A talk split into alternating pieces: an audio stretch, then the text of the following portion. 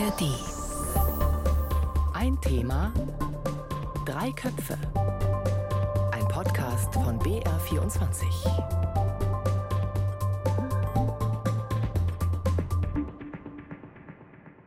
Wie wäre es, wenn man das Thema Asyl auslagern würde?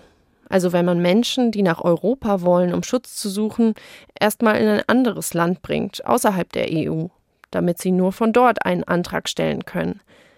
Womöglich auch die Menschen, die bereits hier sind und Asyl beantragt haben. Diese Idee steckt hinter zwei Vorstößen von Großbritannien und Italien. Großbritannien hatte vor, Flüchtlinge nach Ruanda auszufliegen und Italien plant so etwas Ähnliches mit Albanien. Darf man Asyl auslagern? Und welche Folgen hat das? Was sind die Interessen der verhandelnden Staaten? Darüber diskutieren wir heute in ein Thema drei Köpfe. Ich bin Jasmin Brock aus der BR Politikredaktion und mit dabei ist Lisa Weiß. Sie hat in den letzten Wochen für die ARD in Rom berichtet und auch genau dann, als Italien und Albanien die gemeinsamen Pläne öffentlich gemacht haben. Und sie hat sich in den letzten Jahren viel mit deutscher und europäischer Flucht- und Migrationspolitik beschäftigt. Hallo Lisa. Hallo. Und Antje Diekhans ist aus Nairobi zugeschaltet. Sie ist ARD-Korrespondentin dort für viele Länder südlich der Sahara und zu ihrem Berichtsgebiet zählt auch Ruanda. Antje hat sich vor Ort angeschaut, wie Geflüchtete schon jetzt untergebracht werden, welche Signale der Präsident von dort nach Europa schickt und damit auch, welche Interessen ein Land wie Ruanda hat, bei solchen Migrationsdeals mitzumachen. Auch wenn das Ruanda-Modell jetzt wegen einer neuen Gerichtsentscheidung sowieso sehr stark auf der Kippe steht. Hallo Antje. Ja, hallo aus Nairobi. Lisa, wir fangen mit Italien und Albanien an. Vor etwas mehr als einer Woche, da war es so, dass die italienische Ministerpräsidentin Giorgia Meloni und ihr albanischer Amtskollege Edi Rama vor die Presse getreten sind, zusammen in Rom. Ja, und die haben 20 Minuten die Neuerung verkündet, die ich gerade angesprochen habe, diese Absicht in Sachen Asylanträge zusammenzuarbeiten. Wirkte auf mich relativ vertraut. Die beiden haben sich beim Vornamen genannt und vor allen Dingen auch einig in der Sache. Wie wurde das Ganze denn danach in Italien aufgenommen? Aufgenommen? Also ganz unterschiedlich. Natürlich Melonis Parteifreunde haben von einem historischen Erfolg gesprochen. Die Opposition hat das ganz anders gesehen. Also der Partito Democratico, was ganz grob vergleichbar ist mit unseren Sozialdemokraten, haben gesagt, hey, das ist ein Verstoß gegen die Normen des internationalen und europäischen Rechts und haben teilweise auch von einer Art italienischen Guantanamo auf albanischem Boden gesprochen, also dieses US-amerikanische Gefangenenlager auf Kuba, in dem ja auch Häftlinge gefoltert wurden. Und jetzt so in meinem Freundes- und Bekanntenkreis war das auch ein großes Thema, also in Italien. Und da war von den Meinungen so ziemlich alles dabei von, hey, super, mal eine pragmatische Lösung bis hin zu, verstößt halt schon ganz schön gegen die Menschenrechte. Da müssen wir vielleicht einmal die Kernpunkte zusammenfassen, um das einordnen zu können. Was ist denn da genau geplant bei diesem bisher ja nur Absichtsabkommen? Also so ganz grob zusammengefasst äh, ist die Idee so, Italien darf zwei Zentren für Migranten in Albanien einrichten. Die werden dann von italienischen Personal betrieben. Und Italiens Regierung möchte eben dann auch dort in diesen Zentren Asylanträge prüfen und Abschiebungen organisieren. Um, jeweils, also insgesamt so rund 3000 Migranten gleichzeitig sollen dann in diesen beiden Lager sein. Insgesamt bis zu 36.000 Menschen pro Jahr. Man darf, kann sich das so vorstellen, ein Standort soll dann am Meer liegen. Das ist ein Aufnahmezentrum und da wird so ein erstes Screening der Migranten vorgenommen. Und im Landesinneren eine zweite Einrichtung, eine Art Abschiebezentren für die darauffolgenden Verfahren. Jetzt ist natürlich die Frage, wer soll da überhaupt reinkommen? Und da ist äh, der Punkt, da sollen nur Migranten reinkommen, die im Mittelmeer gerettet wurden, und zwar von Schiffen der italienischen Küstenwache oder von der italienischen Marine. Also es geht da nicht jetzt um Menschen, die auf ähm, Schiffen von privaten Seenotrettern sind. Und die Aufnahmezentren in Albanien sind auch nur für Männer gedacht, also Frauen oder Kinder ohne Eltern sollen da eben nicht rein. Dieser Deal soll dann für fünf Jahre gültig sein und nochmal um fünf Jahre verlängerbar. Okay, das heißt, dass da ja italienisches Recht, italienisches Personal, italienische Richter und Richterinnen, die ganze Rechtsprechung, die da dran hängt, das wird dann auf albanischem Boden umgesetzt und das ist möglich? Genau, also die Idee ist, dass eben diese Zentren ja als italienisches Hoheitsgebiet gelten. Also so ein bisschen wie wenn das ja eine Botschaft wäre. Jetzt ganz, ganz, ganz einfacher Vergleich. Aber auf jeden Fall sollen da dann wirklich italienische Richter sein. Da soll sozusagen dann italienisches Recht anwendbar sein. Und das ist eben auch bei diesen Richtern zum Beispiel ein Punkt, weil es gibt so einen Passus im italienischen Recht, dass der örtliche Richter über diesen Asylantrag entscheiden muss. Und da wurde jetzt auch schon die Frage eben aufgeworfen, wie ist es dann? Also in Albanien ein örtlicher Richter, das sind ja alles Richter, die dann eingeflogen werden müssen, kann man das wirklich als örtlichen Richter sehen? Also es sind so super mini juristische Detailfragen, aber über sowas kann man dann echt stolpern bei sowas, weil dann sind natürlich alle Entscheidungen anfechtbar. Das sind echt Sachen, über die sich Italien, glaube ich, nochmal ganz schön Gedanken machen muss. Antje, lass uns nochmal rekapitulieren, um zu diesem anderen, auch sehr aktuellen Beispiel zu kommen, was mhm. Großbritannien mhm. wollte und was Ruanda dann auch angeboten hat. Da müssen wir zurückgehen auf britischer Seite in die Amtszeit von Boris Johnson, dem Vorvorgänger vom aktuellen Premier. Wir gehen zurück ins Frühjahr 2022. Da hat Boris Johnson erstmals von diesen Ruanda-Plänen gesprochen, kurz nach seiner Partygate-Affäre und hat angekündigt, was er plant und hat seine Begründung eigentlich gleich mitgeliefert. Our compassion may be infinite, but our capacity to help people is not. So from today, our new migration and economic development partnership will mean that anyone entering the UK illegally, as well as those who have arrived illegally, may now be relocated to Rwanda. Also er sagt, dass das Mitgefühl vielleicht endlos sein könnte, aber die Kapazitäten seien es nicht und er spricht von einer Migrations- und Entwicklungspartnerschaft bei den Menschen, die da kommen über den Ärmelkanal, die sich, äh, die geflohen sind, die sich in Boote gesetzt haben, das ist vielleicht auch eine Gemeinsamkeit zu dem Italien-Albanien-Beispiel. Da geht es dann ja erstmal um Menschen, die aus ganz verschiedenen Ländern oder auch Kontinenten kommen könnten. Und all diese Menschen wollte Großbritannien, egal wo sie herkommen, dann äh, nach Ruanda fliegen damit sie dort Asyl beantragen und eben nicht in Großbritannien. Das ist ja genau der Vorgang, über den wir heute sprechen eine Auslagerung von Asylprozessen und das Ganze damals ziemlich zackig. Im Juni 2022 sollte es schon losgehen. Warum hat sich Boris Johnson damals oder Großbritannien Ruanda ausgesucht? Warum ausgerechnet Ruanda?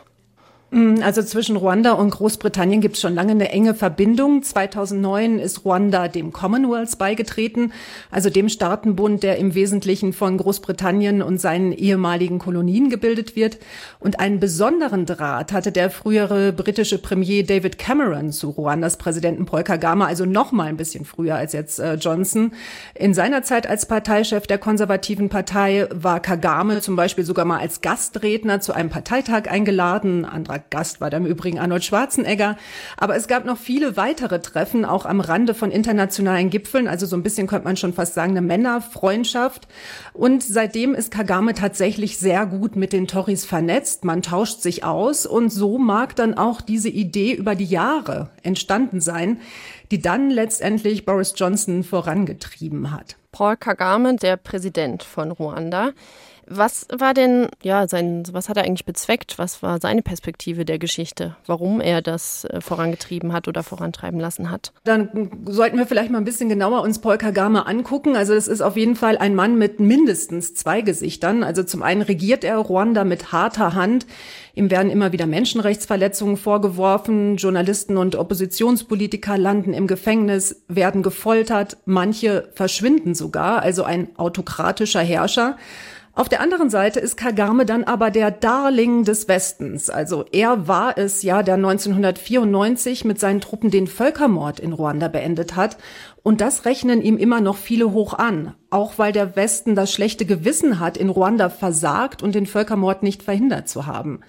Und dieses schlechte Gewissen hat sich immer wieder auch in großzügigen Zuwendungen gezeigt, also in Hilfen aus dem Ausland. Die machen noch immer einen guten Teil des Staatshaushalts in Ruanda aus. Rechnet man dann noch die Darlehen dazu, ist das ein ganzes Drittel. Und das hat auch dazu geführt, dass Ruanda zumindest in der Hauptstadt Kigali richtig gegen geleckt aussieht. Also könnte man schon meinen, dass man in der Schweiz gelandet ist. Wenn man dort ankommt, da gibt's gute Straßen, funktionierende Ampeln, alles ist richtig schön sauber. Also die Fassade, die muss bei Kagame eben immer glänzen. Ja, und dazu könnte dann auch dieser Flüchtlingsdeal wieder beitragen. Dann wäre Kagame wieder der verlässliche Partner des Westens, der dann über die direkten Gelder für die Aufnahme der Flüchtlinge vermutlich auch sonst noch Investitionen bekommen würde, weil er eben dann wieder das Wohlwollen des Westens hat.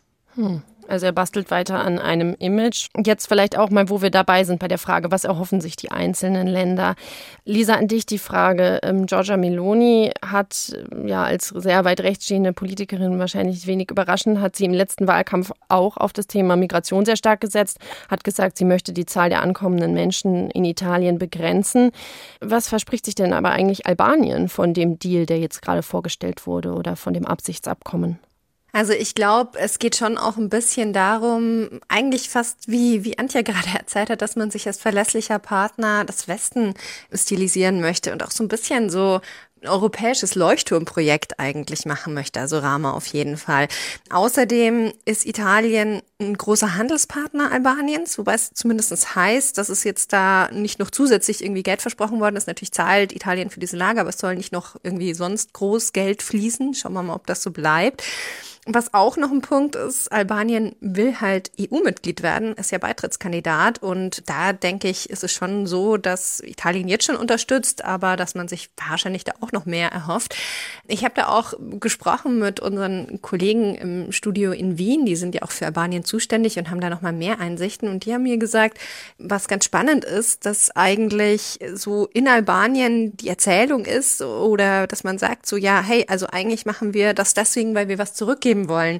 Weil in den 90er Jahren hat eben Italien viele albanische Flüchtlinge quasi aufgenommen, die damals, die damals geflüchtet sind vor den Zuständen im Land. Und da wollen wir jetzt einfach was zurückgeben. Und deswegen ist es auch so, dass in der Bevölkerung es momentan tatsächlich nur wenig Protest gibt, sondern dass die alle sagen, ja, okay, passt schon, so mehr oder weniger. Jetzt so aus meiner italienischen Perspektive finde ich das echt interessant, weil wenn man sich so anschaut, wie damals albanische Flüchtlinge in Italien behandelt worden sind zum Teil und zum Teil auch einfach wieder zurückgeschickt wurden, muss ich ganz ehrlich sagen, wundert mich das, dass man da wirklich sowas zurückgeben möchte. Aber offenbar, offenbar ist es so.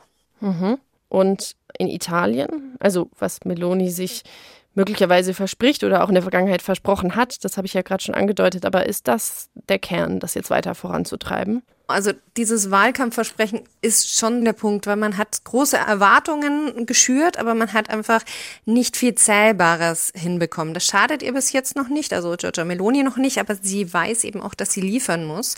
Und sie hat eben das Problem, was bei den Migranten ganz besonders deutlich ist, dass sie eben wegen der Gelder aus dem PNNR, auf Deutsch müsste das der Corona-Hilfsfonds sein, den es ja von der EU gibt, wo Italien wahnsinnig profitiert und Milliarden kriegt, kann sie sich jetzt nicht so richtig leisten, offen auf Konfrontation mit der EU zu gehen. Und so mit diesem Albanien-Deal hat sie eigentlich wirklich das geschafft, so ein bisschen die Quadratur des Kreises. Sie hat nicht, sich nicht mit der EU verdorben, weil eben nicht andere EU-Staaten Geflüchtete aufnehmen müssen.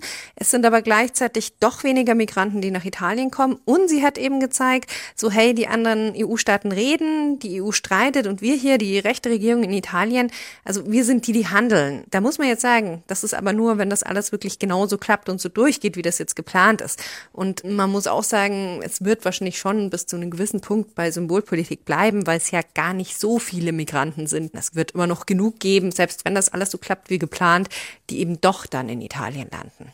Stichwort Symbolpolitik. Das heißt, dieses Absichtsabkommen zwischen Italien und Albanien liegt auf dem Tisch. In Sachen ähm, Großbritannien und Ruanda sieht es ja gerade schon deutlich wackeliger aus äh, zu diesem Gerichtsurteil, was diese Woche kam und die Pläne erstmal gestoppt hat. Zu dem kommen wir gleich noch. Antje, es gibt ja in Ruanda auch jetzt schon durchaus Zentren oder Lager zur Unterbringung von Geflüchteten und noch nicht in dem großen Ausmaß für die für Großbritannien, aber zum Beispiel auch finanziert von der EU. Und das hast du dir mal angeschaut und das passt ja irgendwie auch zu unserem Thema ja, der Auslagerung von Asylzentren. Was hast du da gesehen in äh, Ruanda? Ja, da war ich unterwegs in Gashora. Das ist dann eben eins von diesen Lagern oder man könnte schon fast sagen, das ist kein Lager, sondern das ist tatsächlich so ein, wie so ein kleines Dorf. Dann allerdings eins mit einem hohen Zaun drumherum. Da leben die Flüchtlinge in kleinen Häusern oder inzwischen auch in einem mehrstöckigen Gebäude, das eben auch mit Unterstützung der EU und auch Geld aus Dänemark finanziert wurde. Und hier sind ein paar hundert Menschen untergebracht, die vorher als Flüchtlinge in Libyen gelandet waren und da dann Grausames durchgemacht haben. In Libyen werden Flüchtlinge wie Gefangene behandelt. Da gibt es Frauen, die vergewaltigt wurden, äh, Männer, die gefoltert wurden. Also es war wirklich sehr erschütternd, was mir die Menschen da in Gashora über ihre Erfahrungen erzählt haben. Und die sind alle sehr froh, dass das Flüchtlingshilfswerk der Vereinten Nationen ihnen dann eine Umsiedlung nach Ruanda angeboten hat. Das ist nämlich der große Unterschied zu den Menschen, die aus Großbritannien gekommen wären. In Gashora sind alle freiwillig, weil sie sich selbst dafür entschieden haben, dahin zu gehen. Mhm, das muss man mal sagen. Das war quasi Teil dieser Pläne von Großbritannien, war die Leute auszufliegen. Eine große Entscheidung hätten sie dann wahrscheinlich nicht gehabt. Aber Großbritannien genau. wollte sie auch gar nicht mehr zurücknehmen. Also da ging es jetzt nicht darum, zu, den Prozess nur auszulagern, sondern Großbritannien hat auch gesagt, wir würden die Menschen nicht zurücknehmen. Genau, und äh, das ist eben äh, komplett anders für die Menschen, die da in Gashora untergebracht sind. Für die ist das eine Durchgangsstation und das Flüchtlingshilfswerk bietet den Menschen da auch mehrere Optionen, äh, wo sie danach hin können. Das hat mir Lily Carlyle vom UNHCR erklärt. Als UNHCR bieten wir unseren Flüchtlingen drei Wege an. Asyl in einem anderen Land, die Rückkehr in die Heimat oder Integration hier in Ruanda. Wir fragen sie, was ihnen am liebsten wäre. Und bisher hat jeder hier das Asylverfahren gewählt. Also das heißt auch nach dem, was sie sagt, will niemand von diesen Flüchtlingen dann freiwillig in Ruanda bleiben, weil die Menschen auch nicht glauben, dass ihre Situation da besser wäre als in ihrer Heimat. Also die ich da getroffen habe, die kamen dann zum Beispiel aus dem Sudan oder aus Eritrea ursprünglich. Und die wollen auch nicht in diese Länder zurück, also in die Länder, aus denen sie geflohen sind. Und die meisten von denen kommen dann in Aufnahmeländer, wie zum Beispiel Kanada, Schweden oder Frankreich. Aber diese Verfahren dauern und äh, es sind auch nicht unbedingt ausreichend Aufnahmeplätze da. Das führt dazu, dass sich auch Gashora im Moment schon ganz schön füllt. Okay, also zu diesen Menschen in Gashora wären woanders in Ruanda, wahrscheinlich in der Hauptstadt Kigali, da wären ja dann noch mehr Menschen dazugekommen, nämlich diejenigen, die Großbritannien nicht aufnehmen will. Lisa, die Beschreibung von diesen Unterkünften, geht das in eine Richtung, äh, was auch in Albanien geplant ist, oder weiß man das so konkret gar nicht, wie die Unterkünfte dann aussehen sollen? Also wie das genau aussehen soll, das ist momentan tatsächlich noch nicht klar, weil da kann sich einfach noch wahnsinnig verändern. Aber prinzipiell würde dann Albanien natürlich auch eine Zwischenstation sein für die, und das sollten die meisten sein, so aus dem Blickwinkel der Italiener, die dann einfach abgeschoben werden. Und genau, und für die, die dann, deren Asylverfahren dann doch positiv verläuft, die dürften dann schon dann in die EU kommen. Also es ist noch mal ein bisschen anders. Man hat jetzt nicht diese drei Wahlmöglichkeiten, sondern es ist ein Asylverfahren Verfahren, das dann sozusagen dort vor Ort stattfinden soll. Aber da sind wahrscheinlich auch noch einige Fragen ungeklärt, oder? Also wie genau die Abläufe sind, was auch passiert, wenn das Asylgesuch in Albanien dann abgelehnt wird. Ja, also ich persönlich habe echt viele, viele Fragen. Also wie das konkret laufen soll. Also wie sortiert man denn dann die Menschen auf dem Boot vor? Es sollen ja nur erwachsene Männer nach äh, Italien. Wie kann man rausfinden, ob jemand minderjährig ist?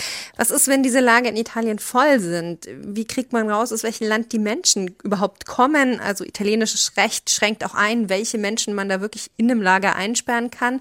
Viele dürfen sich gesetzlich frei in Italien bewegen und wie das dann in Albanien funktionieren soll, ist völlig unklar.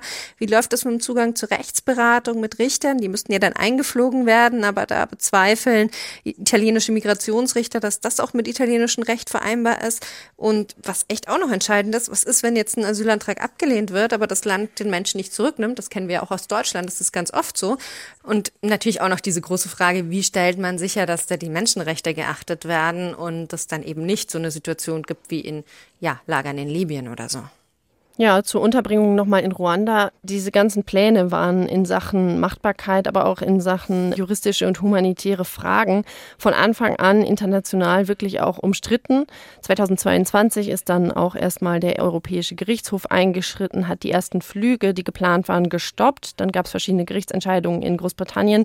Und diese Woche war es dann eben klar von der höchsten britischen Gerichtsebene, die gesagt haben, nein, das ist nicht legal, Menschen nach Ruanda auszufliegen. Antje, zu, den, zu der wichtigsten Begründung zählt, dass das Gericht eben nicht meint, dass es da gesichert ist, dass es in Ruanda faire mhm. und verlässliche Verfahren gibt. Was hast du gedacht genau zu dieser Frage, als du die, das Urteil gehört hast?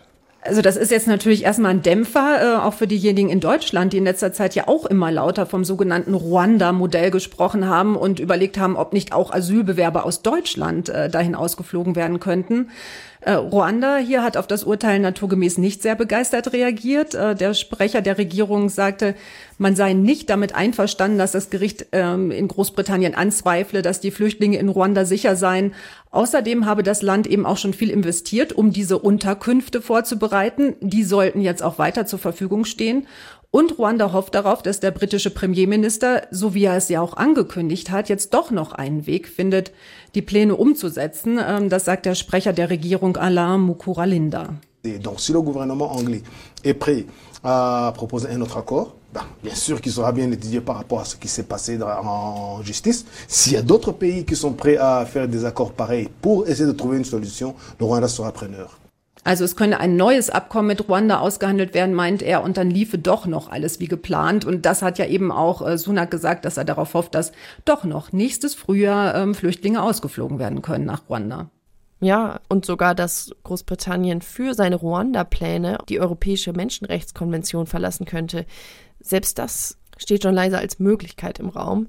Also ja, möglicherweise eine große Signalwirkung fragt sich nur, in welche Richtung es jetzt weitergeht und eine Entwicklung, auf die international auch weitergeschaut wird.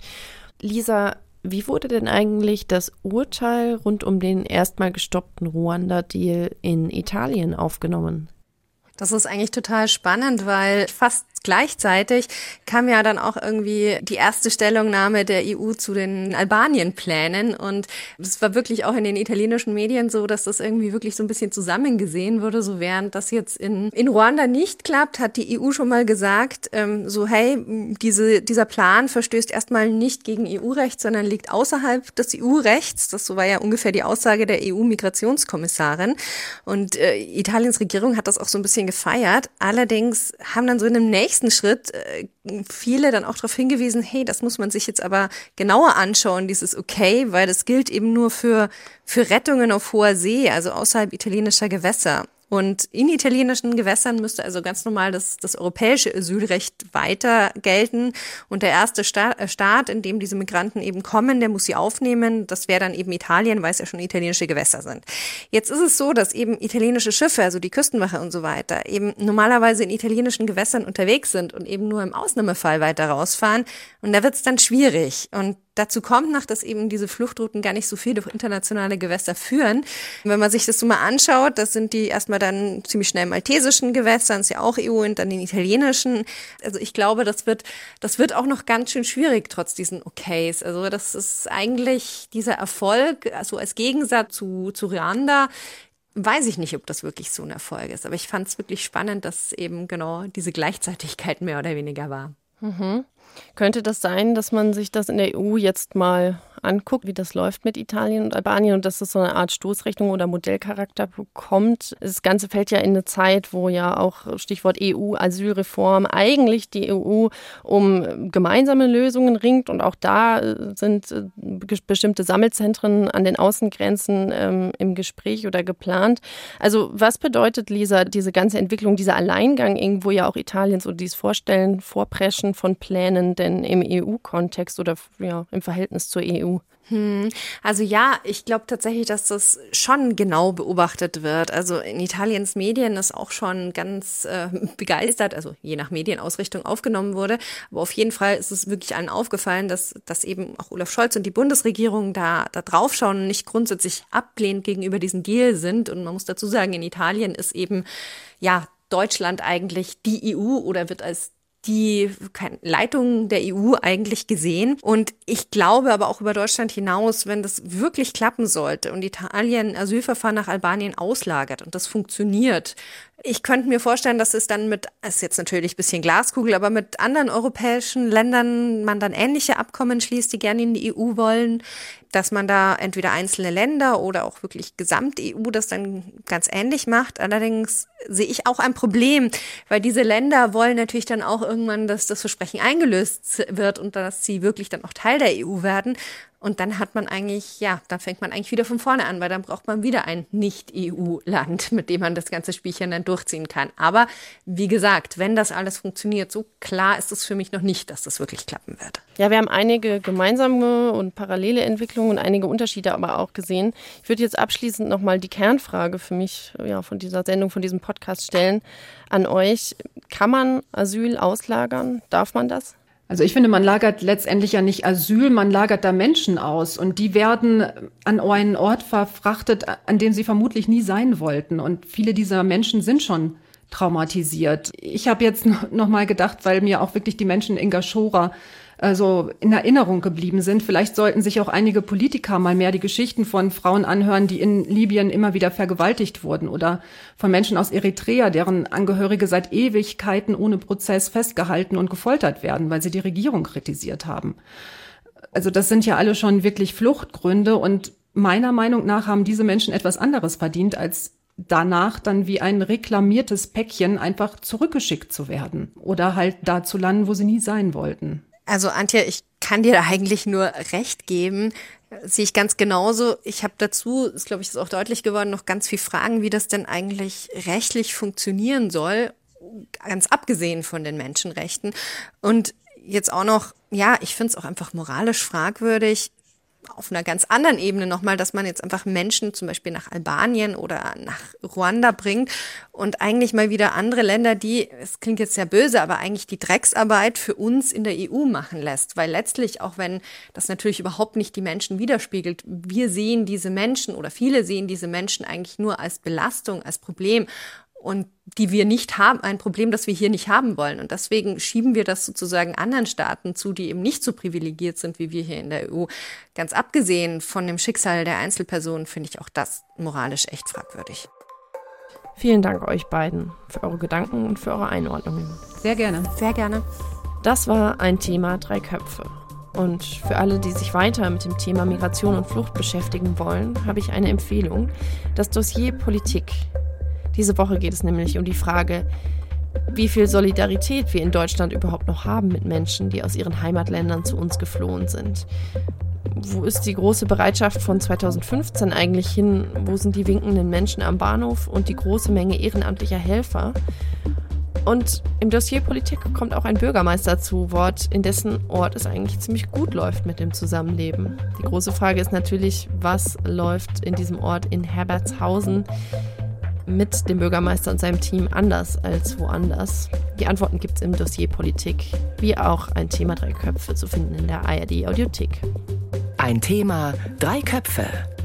Heute mit Antje Dikans, Lisa Weiß und Jasmin Brock. Und am Schluss noch ein anderer Podcast-Tipp von mir. Hi, ich bin Ann-Kathrin Wetter und das hier ist Lost in Nahost, der Podcast zum Krieg in Israel und Gaza. Es ist gerade unfassbar schwierig, den Überblick zu behalten über das, was gerade im Nahen Osten passiert. Und mitzukommen, wer welche Rolle spielt, welche Player wichtig sind und wie hat das alles nochmal angefangen? Wir wollen euch helfen zu verstehen, was gerade Phase ist, wer welche Interessen verfolgt. Viele von euch fragen sich gerade, warum es plötzlich ein Problem sein soll, wenn PalästinenserInnen auf die Straße gehen oder jemand den Hashtag Free Palestine verwendet. Was das heißt, wenn der deutsche Bundeskanzler davon spricht, dass die Sicherheit Israels Staatsräson ist. Für solche Fragen und ganz viele mehr gibt's ab jetzt uns. Wir sind Lost in Nahost, der Podcast, der euch hilft zu verstehen, was gerade los ist im Nahen Osten. Und dafür sprechen wir mit den Korrespondentinnen der ARD in Tel Aviv und mit Expertinnen über das, was gerade im Nahen Osten passiert. Und vor allen Dingen sprechen wir darüber, was euch zu dem Thema interessiert. Schickt uns also gerne eure Fragen an lostinnaost.br.de oder schreibt eine DM an die NewsWG bei Instagram. Den Podcast Lost in der Ost gibt's in der ARD Audiothek und überall, wo es Podcasts gibt.